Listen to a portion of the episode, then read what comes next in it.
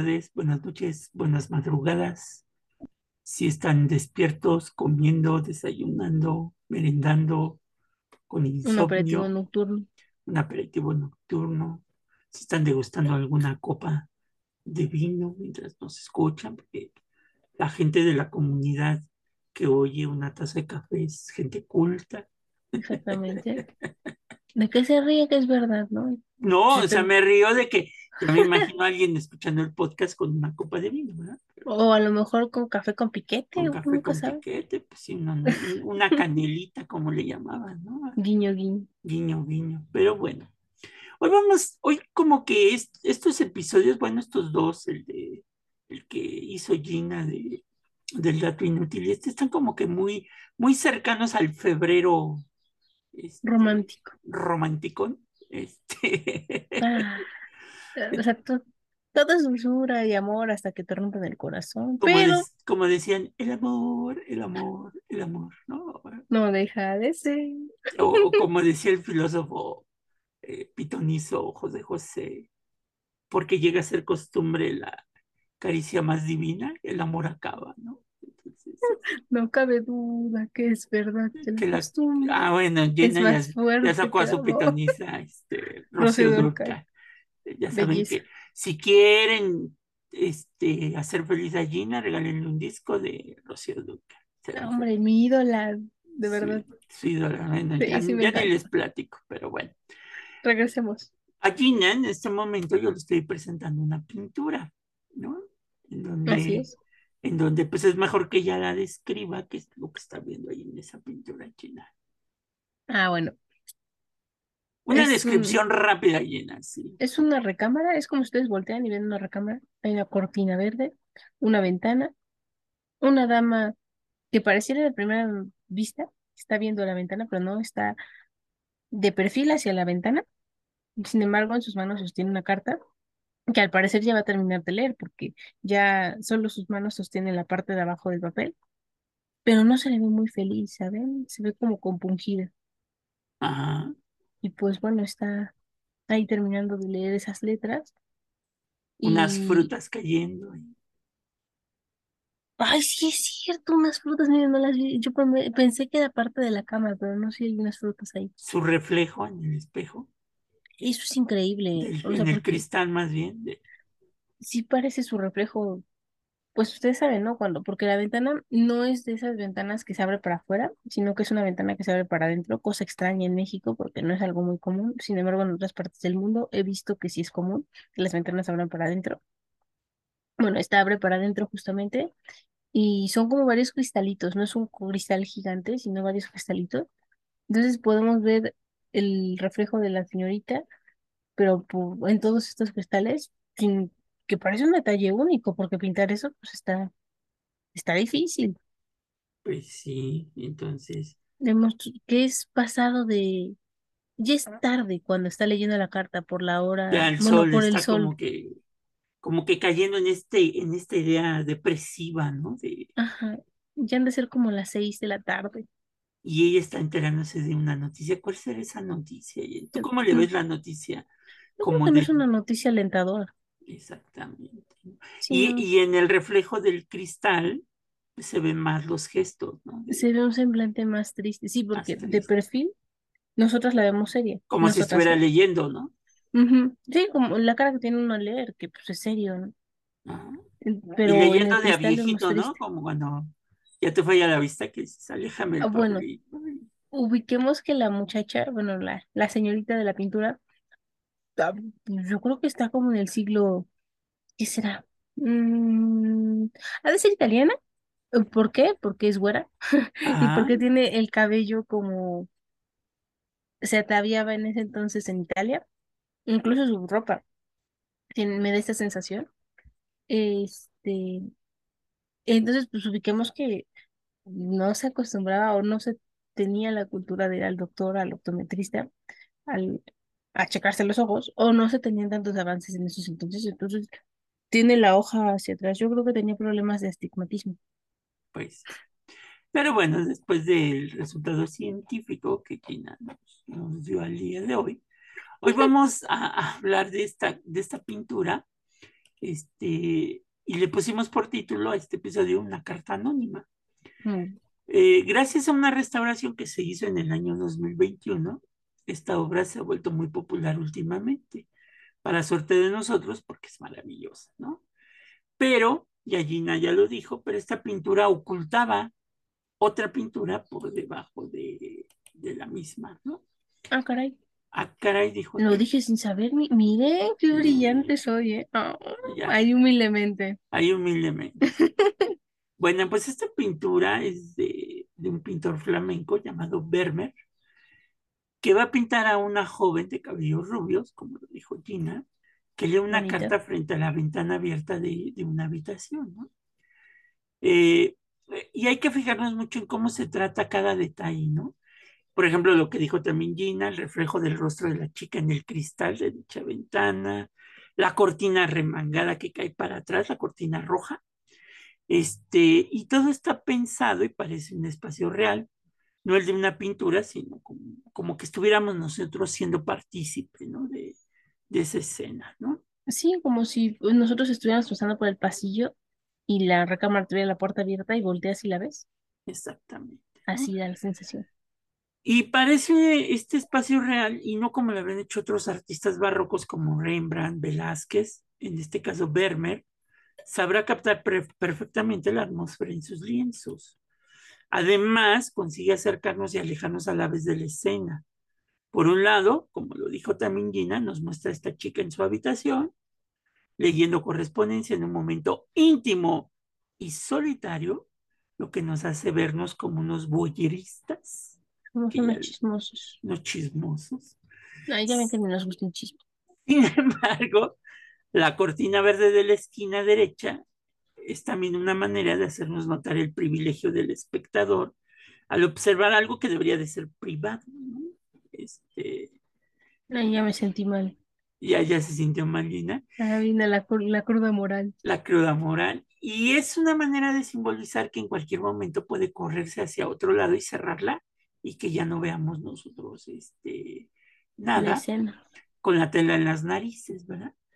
Este, Pero podemos oír, o, o- o sea, podemos sus oír, reacciones al. O sea, si uno dice, ah, pero te ven una carta. podemos oír noticias son buenas. Exactamente, si oyes moquitos. Es bueno, no se comen los mocos, eso es asqueroso.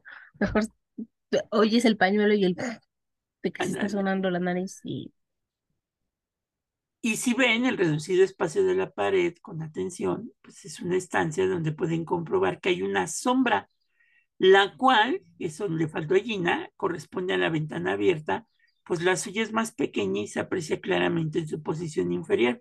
Y no lo vio Gina porque este es el cuadro antes de la restauración. Ah, ok, sí dije, no, yo vi su sombra y e incluso se, o sea, se ve, por eso fue que dije, ah, miren, ya, ya vi la de sin restauración. Oiga, pero ¿qué hicieron? ¿Borraron la pintura de ¿Ya la atrás? viste que está aquí? La, la, la sombra se alcanza a ver, ¿ya viste? Ajá, eh, yo Aquí está no el rostro. Aquí está el rostro y, y varias cosillas por ahí. ¿no? Bueno, no se había percatado Gina porque obviamente vio el cuadro sin la restauración. Este, por lo tanto, pues tenemos que investigar de dónde viene el origen de esa sombra, ¿no? Este, Claro. y a partir de aquí ya se puede hablar de que la restauración que mencionábamos del año 2021, se sospechaba que en la pared había un cuadro y que este había tapado quizás por, había sido tapado quizás por el propio Vermeer o tal vez posteriormente. Obviamente, como se le hace a todas estas obras de arte, con una radiografía que se le hizo en 1979, se descubrió que efectivamente había algo debajo. Y era un cuadro de quién crees. A ver, ¿a quién le das aquí? No, hombre, es un, un pequeño bebé que siempre anda metiéndonos a todos en conflicto, llamado Cupito. Un clásico del, del mes de febrero, ¿verdad? Este, Ese mes anda rondando por todos lados, exactamente, por lo menos los primeros 15 días. por lo menos. Era un cuadro de Cupido. O sea, aparecía el dios del amor con su habitual arco y sus flechas mágicas. Entonces podemos decir dos cosas. Podemos cambiar la historia porque podríamos decir que puede ser una historia trágica de despedida, pero también puede ser que tal una petición de amor y ella lo está pensando muy inicio de una historia de un felices para siempre. Ándale. Ay, pero, pero no, pues, o sea, qué falta de, de tacto, o sea, si vas a hacer un felices para siempre, proponer un felices para siempre, pu- pues tiene que ser cara a cara, ¿qué, qué es eso de cartas? Qué falta de romanticismo, ya por eso Bueno, pues ¿qué tal si está en la guerra el hombre? Ah, bueno, eso puede ser, pero ¿cómo vas a ser la viuda antes de...? No, no, qué dramática historia nos estamos armando ¿Qué tal si está en la estación del Metro Banderas? Le agarró la gente y no puede llegar. Híjole, no, sí, es que luego pasa que uno calcula que llegas más rápido, pero vas en hora pico. No, en hora pico, ni digas que vas a llegar, di, ya voy para allá. Y bueno, Tardo. A Cupido nos los presenta con su arco y sus famosas flechas mágicas, pero también nos representa dos máscaras que simbolizan las cualidades que debe de tener todo amor verdadero. Gina, ¿tú qué le sabes a eso? Y Oh, que es la fidelidad y la honestidad. claro que sí, esos son los pilares que cimientan una Aquí entra en materia la doctora Corazón Gina. Es que es en serio, o sea, yo no soy ingeniera ni nada, pero pues es que es lógico que un edificio con buenas bases va a aguantar. A lo mejor no todos los sismos, pero si te derrumbas en algún punto y los cimientos están bien hechos, puedes volver a empezar. Entonces es lo mismo con las relaciones, ¿no? Si tus cimientos están bien hechos, aunque se destruya la casa, tienes donde volver a empezar. Entonces ustedes sean lindos, cimienten bien sus relaciones, no solo de amor de pareja, todas las relaciones, de amistad, de compañerismo, siempre fórmenlas bajo estos dos pilares, como menciona el profesor, la fidelidad y la honestidad, y de ahí surge todo. sí, ya. Si ya no están a gusto con la persona, pues hay que ser honestos y decir, pues ya hasta aquí llegamos. dígalo Aun- aunque le duela la, aunque le duela a la otra persona, pues ni modo. En las relaciones amorosas, pues siempre alguien tiene que salir lastimado, aunque uno no lo quiera, ¿no? Es que es Pero parte del hay de dolores a dolores, ¿no? Es Sí, mejor un dolor honesto a un dolor infiel, ¿no? Ay, sí, no. Es más, porque así, si ustedes hablan con la verdad desde el inicio, sabes que ya no siento la emoción que antes sentía al estar contigo. En tu día a día ya no, no siento esa conexión tan fuerte como Sí, la conexión sobre todo. Entonces te da tiempo a ti, o sea, la parte que dijo, a la que le dijeron bye, de cerrar ese ciclo, ¿no? O sea, tú solito te das tu proceso de duelo, solito, solita, ¿no? Y pasas otra cosa, cambias de página tranquilamente y archivas ese amor como un buen recuerdo.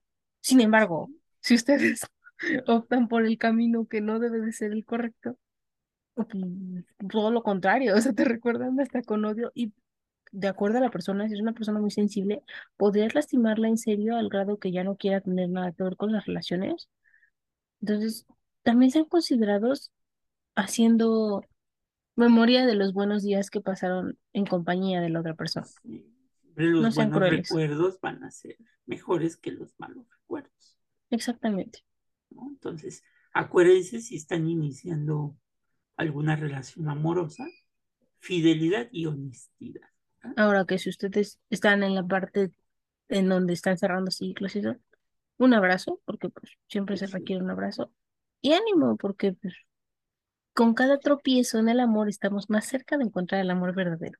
sí, ya llegará, ya llegará. Así es. Pero bueno, en el 2021 pues averiguaron que no fue el propio Vermeer el que tapó a Cupido, sino que algún Grinch del Día del Amor y la Amistad La cara. este, lo, lo O sea, tapó, la cara porque no era su chamba. pues, o sea, sí, ¿qué le pasa? lo tapó por razones desconocidas y tras un ¿Puede este cuadro, dentro del cuadro, cambiar el significado de lo que veíamos al principio que explicó Gina? Pues claro que, claro que yes, ¿no? Este, claro que sí, porque aquí ya nos podemos hacer muchas historias. Primero decíamos, ¿no? Que leía con tristeza y todo esto. Este, y pues vemos que la, la joven que está ahí, pues a lo mejor puede ser que esté fantaseando al momento de leer su carta de amor recordando esos buenos momentos que dice Gina. Ah, bueno, Este, puede ser, porque yo sabía, pensé que era una carta que le habían dado ahorita y que le estaba leyendo, pero podría ser una carta que esté releyendo. exacto. O que Ay, también otra historia sea que ese papel que lee con tanta atención es una visiva de su primer amor, a lo mejor. Puede ser, sí, claro, porque ¿quién no guarda ese tipo de cartas? Y que O sea, me, obviamente si pues la historia terminó bien, si no, si terminó mal, pues, eh, pues no, ya es una ¿Quién, historia. quién no guarda la envoltura del, del Boeing que compartiste? Tu popote ahí. O lo- los muñecos de peluche, Gina. Ah, no, eh, insisto, si la historia terminó bien, lo guardas con cariño, si Si no no, lo regresas, dónenle a un orfanato. No, porque luego son personas que no te quieren aceptar de regresar los regalos, entonces donen un orfanato. Ayudamos a todos. Pues Ustedes cierran el ciclo, los niños son felices. O eh, que este primer amor pues se tuvo que marchar, puede ser temporalmente, y que todo lo que queda para mantener el contacto con su amada pues es la escritura, ¿no? O que se fue, Ah, pero tienes esa carta de pues cuando te conoció, no sé, se pueden hacer Muchas interpretaciones. muchas historias. Eso es lo bonito del arte. Me encanta, sí. Pues, pues sí, ¿no? No es tanto de que, ay, pues ahí está la chavita leyendo las cartas. No Es- te cierra a una posibilidad, te sino que te crea un historias, exacto, ¿no? Sí, claro. Eh, y pues lo que está claro es que la presencia de Cupido pues va a acentuar el amor. eh, y aquí el amor, digamos que el amor, eh, no quiero decir amor limpio, sino el amor puro, ¿no? Eh, sin la pasión, sin, sin la cuestión erótica, Del sino aquí deseo. del deseo y estas cosas, sino que aquí está acentuada la pureza del amor, ¿no? Como diría este, Es un amor inocente. lo que vulgarmente se conoce como romanticismo, ¿no? Este, y, que, pues parte de esta infinidad de historias pues, que están presentes en este cuadro. Entonces, siempre fíjense en los detalles. Este, aquí, por ejemplo, cuando le presenté a Gina el cuadro antes de la restauración, pues sí, veíamos esta, aparte de las frutas cayendo así en, en, en este como mueble, ¿no? No sé qué. Pensé que era una cama por la... Ajá, el- bueno, podría ser un mantel arrugado no una cama. O sea, me dio la sensación de que era una cama extendida, ¿no? Pero no. Puede ser un mantel y que lo hizo arrugas pues al sí, momento de leer la carta. y entonces ahí sí entraría esta melancolía, pero pues cuando ya vemos al joven Cupido, al bonachón Cupido, que, que traía una deformación estomacal terrible, este, porque Es que no había ido al baño, tenía indigestión. sí, sí se ve muy raro, mira, vele ahí la, la barriguilla, como la tiene. se ve como, como partida. O sea, Aparte sus raro. caireles, Gina, parece que traía ahí su peluca. Reacciona permanente, o sea. Cupido permanente siempre. Aquí, aquí habría de ver cuál es la máscara que está pisando Cupido, porque si te das cuenta, una está volteada hacia arriba Ajá. y la otra está volteada hacia abajo y la está pisando Cupido. Así ¿Cuál? como cercenando el corazón de, Pues de nuestra protagonista en la pintura. puede ser. Y si a esto, Gina, tú le quitas la hoja de papel y le pones un teléfono, Es lo mismo, un teléfono celular, o sea, estás leyendo tus mensajes de WhatsApp. Sí, Ándale. O escuchando esos mensajes de las 3 de la madrugada. viendo que está en línea y ya te dijo que se fue a dormir hace seis horas. No, bueno, eso ya, ya es toxicidad, porque ya ya empiezas a crearte historias, este, Ay, ay. empiezas a crearte historias con quién estarías chateando. sí, todas Bueno, es que si te dijo ya voy a dormir y de repente te aparece en línea y dices, ah, órale. Bueno, pues, mensaje solo el teléfono. ¿qué tal si se despertó en ese momento? Pero bueno, este, pueden ser miles de interpretaciones las que, pero, pero lo que hace Vermeer, pues es introducirnos a esta escena que nos permite interpretarla de una manera como que, como estemos de ánimo también. Es posible, sí, porque como su rostro no es triste, triste, pero Está leyendo, ¿no? Más bien da, está leyendo. exacto, o sea, es un semblante sereno.